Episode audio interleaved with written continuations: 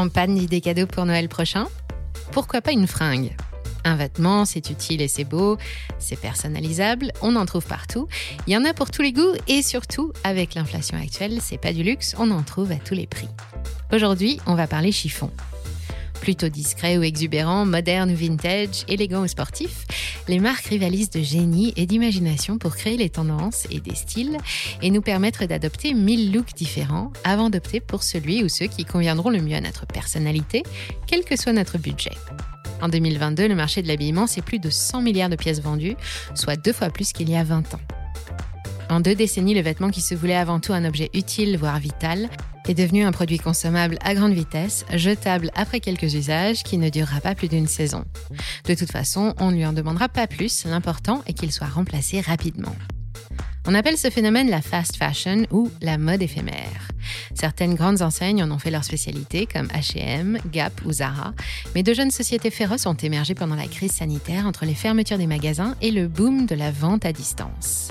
Désormais, Shein, Boohoo, Pretty Little Things, Primark, Emiol ou encore le petit dernier Cider se sont lancés sur ce marché colossal, bouleversent les méthodes et dévorent les parts de marché et mènent une concurrence sans pitié aux acteurs plus traditionnels. Des succès stories n'ont pas qu'un seul visage, hélas, car cette production frénétique de vêtements a un coût environnemental et sociétal qui aurait de quoi faire rougir une compagnie pétrolière. La mode éphémère est une énorme industrie et ses politiques de prix ultra agressives sont le fruit de méthodes bien établies et souvent controversées. Pourquoi ça marche aussi fort et qui domine le secteur? Quelles conséquences pour la planète et pour le personnel exploité dans des usines situées à l'autre bout du monde? Voici comment tout ça fonctionne et comment il est possible, si l'envie vous en prenait, de ne plus y participer en changeant facilement quelques mauvaises habitudes. Et ne manquez pas en fin de vidéo un bonus exclusif, tous les conseils de Money Radar pour conserver vos vêtements préférés plus beaux et plus longtemps.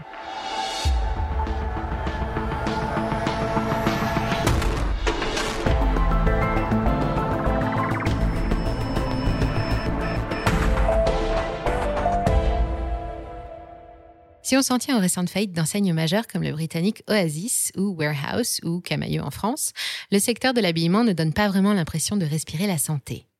Pourtant, selon la COFAS, sa croissance a atteint 5,5% dans le monde en 2021 et elle devrait se poursuivre en 2022 de 4,1%, alors qu'elle avait reculé de 4,7% dans les pays développés pendant la pandémie. Comme partout ailleurs, la violence de l'épidémie a perturbé la production et les circuits d'approvisionnement. Les boutiques ont fermé pendant les confinements et à la réouverture, les coûts de transport étaient devenus prohibitifs. Et la hausse des prix des matières premières, qu'elles soient naturelles ou synthétiques, a terminé d'achever le travail. Avec plus ou moins 30% d'augmentation depuis son dernier record en 2018, le prix du coton, par exemple, n'est plus aussi doux qu'avant. Le polyester, quant à lui, est un dérivé du pétrole.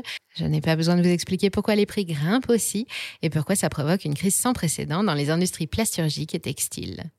Puis la guerre en Ukraine a provoqué d'autres perturbations, d'autres pénuries et a fait apparaître de nouvelles menaces pour le textile mondial. Certaines enseignes parmi les plus traditionnelles ne s'en sont pas sorties, mais d'autres au contraire ont profité de la crise pour prendre leur place sans leur laisser le temps de refroidir. La mode en 2022 n'a plus grand-chose à voir avec la mode dans les années 60 ou 80, et les noms qui cartonnent en ce moment sont ceux qui ont su s'adapter aux changements de comportement induits par la révolution numérique, puis par la mondialisation, et ce sont eux qui justement tirent le marché vers le haut. En ce début d'année chaotique, Mis à part le luxe qui se porte toujours bien, il n'y a que la vente en ligne pour afficher une santé aussi insolente. En pleine pandémie, pendant que les magasins gardaient leurs rideaux fermés, les sites de vente de mode en ligne ont enregistré plus de 2 milliards de visites et encaissé près de 4 800 milliards de dollars de chiffre d'affaires, soit quasiment le PIB du Japon.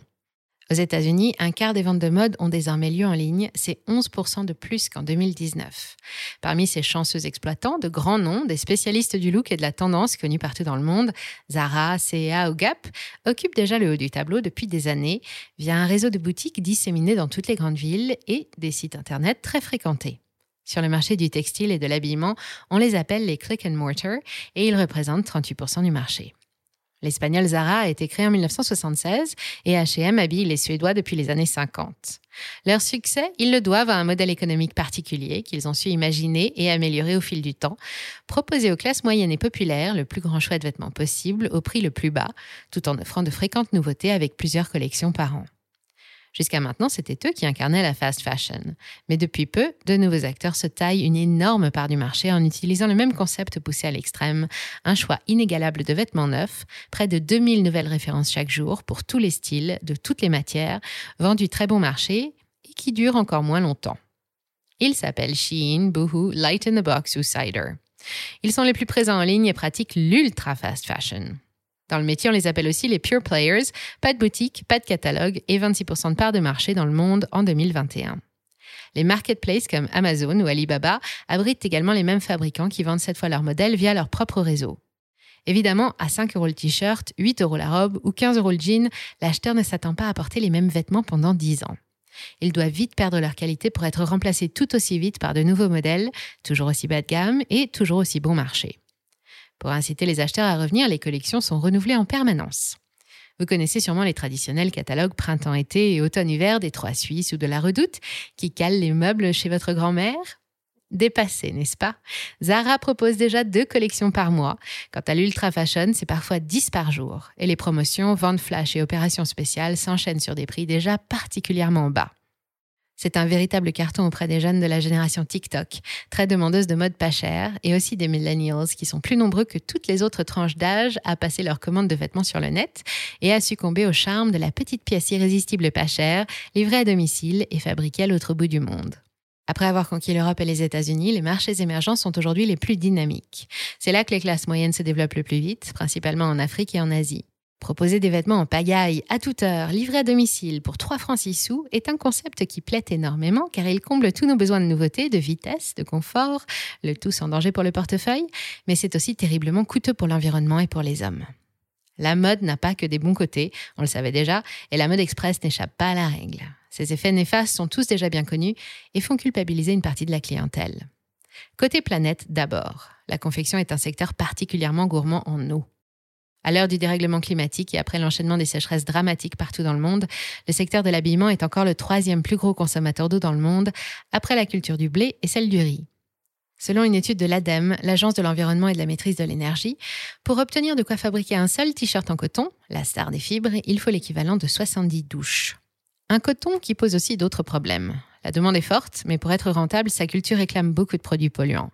D'après la FAO, on produit actuellement près de 20 millions de tonnes de coton chaque année, sur 2,5% de la surface agricole mondiale, et pourtant on y déverse 11% du total des pesticides utilisés dans le monde. Mais il est difficile de s'en passer, et ne comptez pas sur les fibres synthétiques pour le remplacer, elles ne sont pas meilleures pour la planète. Elles émettent trois fois plus de CO2 que le coton, parce que 70% d'entre elles sont toujours produites à partir de pétrole, une ressource fossile qui n'a d'ailleurs jamais été aussi limitée qu'aujourd'hui. Même si certaines d'entre elles peuvent être recyclées ou sont déjà issues du recyclage, elles restent polluantes pendant tout leur cycle de vie. 90% des microplastiques retrouvés sur les plages de mer du Nord proviennent de nos vêtements synthétiques. À chaque lavage, ils relâchent des microparticules de polyester, de nylon ou d'élastane qui finissent dans l'environnement, 500 000 tonnes par an selon l'ADEME, et il leur faudra plus de 35 000 ans pour disparaître. Une éternité à l'échelle humaine, tout ça pour un vêtement porté à peine une dizaine de fois. Les industriels de la mode mettent leurs espoirs dans les nouvelles matières synthétiques comme la viscose et le lyocell, fabriqués à partir de produits naturels et totalement biodégradables. Malheureusement, leur production implique toujours l'utilisation de produits hautement toxiques comme le disulfure de carbone ou l'acide sulfurique.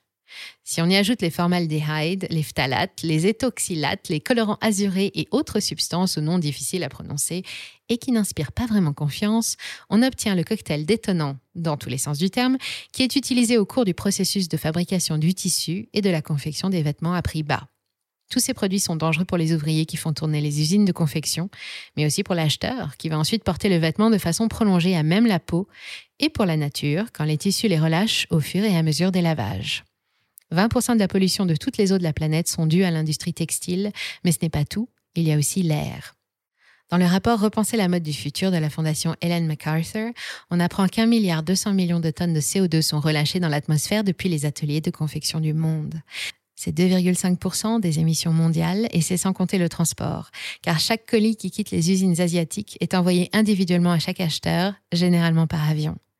Malheureusement, si la mode jetable devait devenir la norme, ces chiffres pourraient doubler d'ici 2030 et ce n'est évidemment pas compatible avec les objectifs des accords internationaux sur le climat. Et il n'y a pas que la planète qui souffre. Pour pouvoir proposer les prix les plus bas, la marchandise est fabriquée là où la main-d'œuvre ne coûte rien et où la réglementation du travail est la plus souple, principalement en Asie et en Europe de l'Est. Ainsi, depuis les années 90, après le Made in China, nous voyons fleurir sur nos étiquettes de plus en plus de Made in Pakistan, Made in Poland, Made in Morocco, ou pire, le tristement célèbre Made in Bangladesh. Ces pays ont fait leur spécialité de la confection de vêtements bas de gamme à destination des consommateurs occidentaux. 91% des exportations textiles du Pakistan partent en Amérique du Nord ou en Europe. Un salarié pakistanais est payé 55 centimes d'euros de l'heure pour des journées qui dépassent régulièrement les 12 heures. Le personnel est surexploité et les accidents sont nombreux. De l'autre côté de l'Inde, un autre gros producteur devenu déjà trop cher pour les acheteurs de la mode express. Au Bangladesh, on exporte un quart de la production de vêtements pas chers aux États-Unis et deux tiers en Europe. Là-bas, le secteur du textile représente 17% du PIB après la Chine. C'est le deuxième fournisseur mondial d'articles de mode alors qu'il fait partie des pays les moins industrialisés. Un ouvrier bangladais touche 32 centimes de l'heure, un des salaires les plus bas au monde. Il travaille dans des conditions sordides et abat des cadences infernales. Pour être compétitif et répondre aux demandes des gros clients, on rogne sur tout et sur la sécurité en premier. En 2005, l'usine Spectrum, qui fournit Zara et Carrefour, par exemple, un immeuble vétuste et très mal entretenu s'effondre en pleine nuit et fait 64 victimes. En 2013, sous l'effet des vibrations des générateurs installés sur le toit, l'immeuble du Rana Plaza s'effondre lui aussi. Il abrite un fournisseur de H&M et de Mango et plusieurs milliers d'ouvriers du textile. Cette tragédie va éveiller les consciences et laisser plus de 1100 familles endeuillées. Et il n'y a pas qu'au Bangladesh. La situation est identique en Inde, en Chine, au Pakistan et même en Grande-Bretagne, le fief de Boohoo, le leader britannique. Un salarié de la confection en poste à l'atelier de Leicester ne touche que 3,86 euros de l'heure, en contradiction totale avec la législation.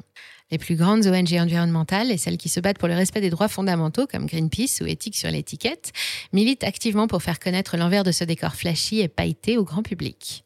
Et pendant ce temps, de leur côté, les leaders du secteur travaillent activement leur communication pour essayer de détourner l'attention de leurs clients et leur éviter de se sentir coupables au moment de déballer leurs colis. Shein, la marque chinoise numéro un des ados sur TikTok, le réseau chinois numéro un des ados du monde entier, essaye par exemple de faire oublier les critiques en utilisant à fond le critère prix. Non contente de proposer des tarifs déjà très bas, elle offre aussi des remises permanentes pour créer un sentiment d'urgence et se paye l'intervention d'influenceurs populaires pour assurer sa publicité. Shein est partout sur le net et en 2021, c'est l'application la plus téléchargée aux États-Unis. La marque produit ses propres lignes de vêtements, tous estampillés Shein, d'abord en quelques centaines d'exemplaires, puis augmente la cadence en fonction du succès du modèle. De cette façon, elle s'assure un minimum d'invendus. Elle offre quasiment 2000 nouveaux produits par jour et pour ça fait appel à une armée de quelques 3000 sous-traitants chinois. Son activité explose depuis 2018 et elle réalise entre 10 et 15 milliards de dollars de chiffre d'affaires en 2021 contre 8,8 milliards en 2020. C'est un véritable carton. Elle parle même de s'introduire prochainement à la bourse de New York avec une valorisation attendue de près de 100 milliards de dollars. Et la nouvelle inquiète pas mal, car avec la baisse générale du pouvoir d'achat dans la quasi-totalité des économies occidentales, la mode éphémère n'a pas fini de se développer et laisse craindre le pire. La solution Ne plus succomber à ces sirènes mais pas facile car tout est fait pour nous rendre accros. Malgré les efforts des grandes marques pour essayer de redorer leur image après les scandales humains et environnementaux récents, pour le moment, il n'y a toujours pas de fast fashion propre, de fast fashion équitable et encore moins de fast fashion durable. Alors maintenant qu'on sait tout ça, qu'est-ce qu'on fait? Eh bien, on adopte la mode éthique. La mode éthique, ça ne veut pas forcément dire arrêter d'acheter des vêtements, mais d'en acheter moins, de les choisir autrement et en adoptant les bons réflexes, les mêmes pour tout achat. Pourquoi en acheter moins? Parce que toujours selon l'ADEME, nous achetons beaucoup trop de vêtements et nous ne les portons pas. Environ 60% de ce que contiennent nos commodes et nos placards n'en sortent jamais et 80% finissent à la poubelle. Chaque année, près de 460 milliards de dollars de vêtements en état d'être portés atterrissent dans les déchetteries du monde entier et seuls 40% d'entre eux sont recyclés. Alors plutôt que de jeter cette petite veste encore trendy ou ce vieux jean devenu trop petit pour vous, les sites de vente entre particuliers comme Vinted ou Vid Dressing ont la cote et peuvent vous permettre de gagner un peu d'argent. Participez aussi aux trocs, bourses et dépôts-ventes près de chez vous. Ce sont aussi les lieux parfaits pour trouver des vêtements de deuxième main plus durables à des prix capables de concurrencer les leaders de la fast fashion. Dans le neuf, on choisit les productions locales pour minimiser l'impact du transport et soutenir l'emploi en France. Côté matières les plus naturelles possibles et bio, le coton, le lin, le chanvre, la soie ou la laine, inoffensifs pour la nature et pour vous. À défaut, il est possible aussi de se tourner vers les fibres recyclées, naturelles ou synthétiques. Pour vous occuper pendant les longues soirées d'hiver qui s'annoncent, investissez dans une boîte à couture et lancez-vous dans l'upcycling ou l'art de réparer ou renforcer les vêtements fragiles. Par les temps qui courent, savoir recoudre un bouton, faire un ourlet ou changer une fermeture éclair cassée vont bientôt devenir des compétences très recherchées. Si vous ne pratiquez pas, il existe de nombreux tutoriels sur YouTube. Vous pourriez même vous découvrir une vocation. Enfin, vous aider à choisir des vêtements écolos, durables et éthiques d'un seul coup d'œil, c'est le rôle des labels, et certains n'ont pas vraiment d'utilité. Le plus célèbre d'entre eux, le fameux standard Ocotex 100 par exemple, indique simplement que les matières premières qui composent votre vêtement ne contiennent pas de produits dangereux, mais il ne garantit pas que le procédé de confection en soit dépourvu. Préférez-lui le GOTS, Global Organic Textile Standard. Il garantit l'origine bio des fibres, bannit les produits toxiques des procédés de fabrication et atteste des conditions de travail correctes. L'écolabel européen garantit plus ou moins la même chose, mais pas que les fibres soient bio. Enfin, sachez qu'il existe des solutions pour faire durer vos vêtements plus longtemps. D'abord, lavez-les un peu moins, à basse température ou à la main pour limiter la formation des bouloches et conserver leur forme. Évitez-leur la torture du sèche-linge électrique qui n'est pas tendre avec les fibres. Préférez le séchage au grand air et ensuite conservez vos vêtements au sec et à l'abri de la lumière du soleil. Enfin, ne baissez jamais les bras devant une tâche. Ne jetez pas un vêtement pour ça. Sur les matières naturelles, la plupart d'entre elles s'enlèvent facilement avec, selon leur nature, du savon de Marseille ou un acide comme le vinaigre ou le jus de citron.